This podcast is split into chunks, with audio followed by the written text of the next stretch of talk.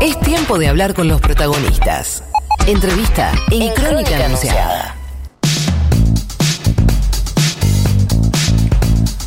Es tiempo de hablar de- con los protagonistas. Eh, reza el separador y es así. Efectivamente, en Crónica Anunciada nos vamos a hacer la primera entrevista de la jornada.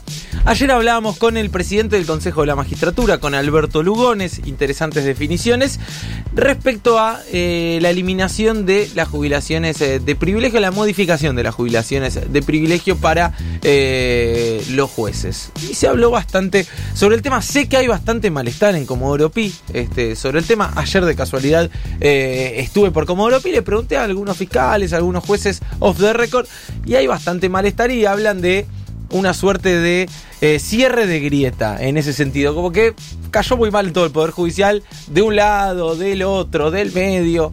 Vamos a hablarlo, si les parece, con el fiscal federal Federico Delgado sobre este y otros temas, ¿por qué no también? Federico, muy buenos días. Juana Morín, Rocío Criado y todo el equipo de Crónica Anunciada en Futurock te saluda. ¿Cómo estás? Buen día, ¿cómo les va? Gracias por llamarme. ¿Todo bien por ahí? Todo muy bien, Me alegro. laburando. Para variar. Para variar. Alguien tiene que trabajar en este país. Bueno, Federico, eh, ¿tenés alguna opinión formada respecto a las jubilaciones eh, de privilegio y esta modificación que propone el Ejecutivo? Sí, a mí me parece un, un temón, para, para un, un temón, la verdad, para debatir. Eh, hay 15.000 razones legales que ya todo el mundo nos... mu- Muchas personas que saben más que yo las, las, las esgrimieron y las dijeron para atacar el proyecto del Poder Ejecutivo y defender el régimen vigente. Pero a mí me parece que, que si tratándome de, de alejar de, de la discusión de si se puede o no se puede, si está bien o si está mal, lo que estamos discutiendo en realidad es otra cosa, es construir una sociedad un poco más equitativa. Y ahí me parece que se puede disparar un, un razonamiento bien interesante, que tiene que ver con que en definitiva lo que estamos tratando es de raspar un poco en la olla para juntar dinero y a ver cómo afrontamos la tormenta de la deuda, ¿no? Eh, y me- bueno, me parece que ese es el gran, es el gran desafío que subyace a todo esto y que me parece bien que se discutan las jubilaciones y los legisladores verán los argumentos en pro o en contra, pero también me parece que es una oportunidad magnífica para explorar otras soluciones. Yo, digamos, el otro día estaba mirando que de hecho algunos países como Francia, como España, tienen problemas similares y están pensando en aplicar la tasa Tobin y el impuesto Google, que bueno, en Francia ya está vigente y la tasa Tobin también. España lo está por hacer en estos días con muchas presiones. Pero me parece que lo que lo que hay que discutir es cómo ensanchar, es una gran forma para discutir cómo es la, el esquema tributario de nuestro país, cómo hacemos para recaudar y cómo hacemos para repartir la riqueza que generamos los argentinos. A mí me parece que estaría bueno no solamente los judiciales o los, o los diplomáticos, sino de verdad tratar de que toda la cuestión de la seguridad social y toda la cuestión del salario no sea variable de ajuste. Esto quiere decir que los salarios no paguen ganancias este, y que las jubilaciones sean como una especie de vaca sagrada aún en términos un poco más equitativos, porque digamos hay personas que cobran 30 mil, mis papás son jubilados, trabajaron toda la vida, ahí me da vergüenza ver su recibo de jubilación. Pero me parece que se mezcla todo y, y, la, y la cuestión de las jubilaciones de privilegio, si uno se enfoca solamente en la cuestión de si es legal o no es legal, si se puede, si no se puede, si la constitución lo permite o no lo permite, me parece que nos estamos perdiendo la gran discusión que tiene que ver con construir una sociedad un poco más equitativa. Federico, ¿coincidís en que hay bastante malestar en el Poder Judicial por este tema? Sí, absolutamente, digamos. Siempre esto, viste, lo explicaba Max Weber, que Ma- Ma- Max Weber mucho mejor que cualquiera de nosotros, digamos. Hay hay cuestiones que este- estas cuestiones que tienen que ver con los intereses particulares unen este y hacen saltar un montón de prejuicios y prejuicios o ideologías, digamos. No, me parece que sí ha tenido un efecto muy similar al que en su momento vos sos muy joven, pero tuvo un intento de reforma de la justicia que quiso hacer Gustavo Vélez en los inicios del kirchnerismo. Yo siento más o menos una cuestión similar. Eh, sí, sí, eh, pero me parece que de todas formas el debate hay que darlo, más allá de malestares. La democracia es esto, es hablar, discutir el proyecto de ley, eh, es analizar los pros, los contras, y me parece que en lo que estamos discutiendo en el fondo es cómo hacer sacrificios compartidos para de una vez por todas poder surfear la tormenta de la deuda. Yo parezco un obsesivo con esto porque cuando llegué a esta fiscalía en el año 2000, hace demasiado tiempo, el primer expediente que toqué fue el de la deuda externa que el juez Ballestero la declaró ilegal e ilegítima. Ajá. Este, de ahí en adelante, por unas cuestiones de, de- de- de procedimiento, siempre acá analizamos las cuestiones de la deuda externa. Y a mí es algo que es un tema que me crispa los nervios, pero que también me apasiona.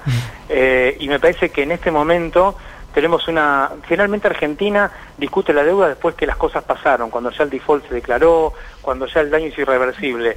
En estas situaciones me parece que todavía estamos ahí en una instancia previa de negociación a ver cómo hacemos para pasar esta tormenta. Me parece muy interesante involucrar a toda la sociedad porque la deuda parece, tiene esa esa máscara ideológica que la protege y parece que fuese algo natural, algo dado y algo con lo que hay que, que sobrevivir. Pero la deuda es un gran negocio para muchas personas, es un gran negocio para mucha gente que no tributa, es un gran negocio para banqueros que cobran magníficas comisiones por hacer muy poco. Digamos, y me parece, y, y es una, y es como, es como una piedra que tenemos en nuestra espalda y que impide cualquier movimiento. Y en definitiva lo que estamos discutiendo es cómo juntar plata para afrontarla. Entonces me parece, me parece bien que discutamos las jubilaciones, pero me parece que también deberíamos discutir algunas alternativas que tienen que ver con que los salarios no paguen más ganancias este, y con que las transacciones financieras altas paguen un tributo y que las empresas como Google, que viven haciendo dinero con la publicidad, con, con nuestros datos, con los algoritmos, también tributen un poquito, hagan un poquito de sacrificio por esa extracción de plusvalía que hacen de todos nuestras, nuestros comportamientos diarios con las nuevas tecnologías. Ahora, Federico, ¿cómo estás? Rocío creo te saluda. ¿Cómo estás? Eh, hay otra discusión, me parece que también se abre a partir de esto, que tiene que ver con el desempeño de los jueces. Nosotros lo hemos hablado muchas veces con vos, el tema de, de la transparencia y de rever un montón de cuestiones. Sí. Y uno de los argumentos que ayer comentábamos en el programa y nos llamaba mucho la atención era de Ricardo Recondo, el vicepresidente del Consejo de la Magistratura, que decía, bueno, esto no puede llevarse adelante porque pone en duda la independencia de los jueces. Digo, ¿qué pasa con esos argumentos que tienen que ver eh, el monto que cobran con Claro. si son independientes o no? Si me pagás mucho, puedo pu- no ser un- corrupto. Un, minuto tra- tratar de explicarlo, pero pero con- necesito la complicidad de ustedes por un segundo. ¿Puedo, Sí. puedo Sí. hacerlo? Dale. Sí, ah, van a decir que soy cómplice del Poder Judicial, pero no, bueno. No, pero, pero es una complicidad analítica. Ah, ok. Olvídense de lo que es la justicia argentina, por un segundo. Yo también la sufro, olvídense.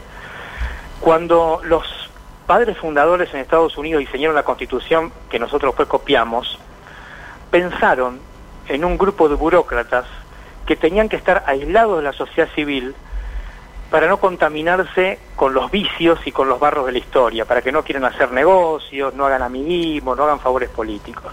Entonces inventaron esta historia de que el Poder Judicial tiene protecciones que le garanticen que no se va a contaminar con el barro de la historia. Entre esas protecciones está que no se los puede echar sin un juicio político, que no deberían pagar impuestos porque las remuneraciones son intangibles, y como no pueden tener otro tipo de ingreso que no sea el, el- el salario, tendrían que tener una buena jubilación porque además sería una especie de premio para aquellas personas que dedicaron la vida a solucionar los problemas de los demás. Ese es el, esa es la razón técnica. Lo que pasa es que cuando esa variable técnica la mezclamos con la justicia realmente existente en nuestro país, y ahí ya no quiero que sean más cómplices, cuando la mezclamos con la variable de nuestra realidad, es evidente que es- la contradicción es tan clara que es un argumento muy difícil de sostener. Ajá. ¿Se entiende? Pero me parece que por eso hay muchos magistrados, muchos abogados que analizan exclusivamente el, lado legal y desde ese lado dicen que las jubilaciones, yo no sé si, el monto que, se cobra ahora es el adecuado o no, pero más allá de eso, la razón de las protecciones tiene que ver con eso, con preservar a un tipo que debería vivir en una cajita de cristal. Lo que pasa es que nosotros automáticamente se nos vienen a la cabeza algunos personajes y es difícil de sostener y en, en un punto genera hasta bronca, porque eso me pasa a mí, que yo con mi familia, cuando les digo eso me tiran con algo. Este, entonces me parece que ahí hay una tensión que es muy difícil de resolver, pero me parece que, por eso digo que el análisis, si lo hacemos en términos estrictamente legal, pierde toda la riqueza de discutir de verdad cómo repartimos sacrificios para de una vez por todas sacarnos de encima el tema de la deuda. Federico Delgado, muchísimas gracias por la comunicación. Un abrazo. A ustedes chicos. Pasaba el fiscal eh, federal eh, Federico Delgado en crónica anunciada por Futurock. Cuidado. Le podés sacar un ojo a alguien. Cuidado. Le podés sacar un ojo a alguien.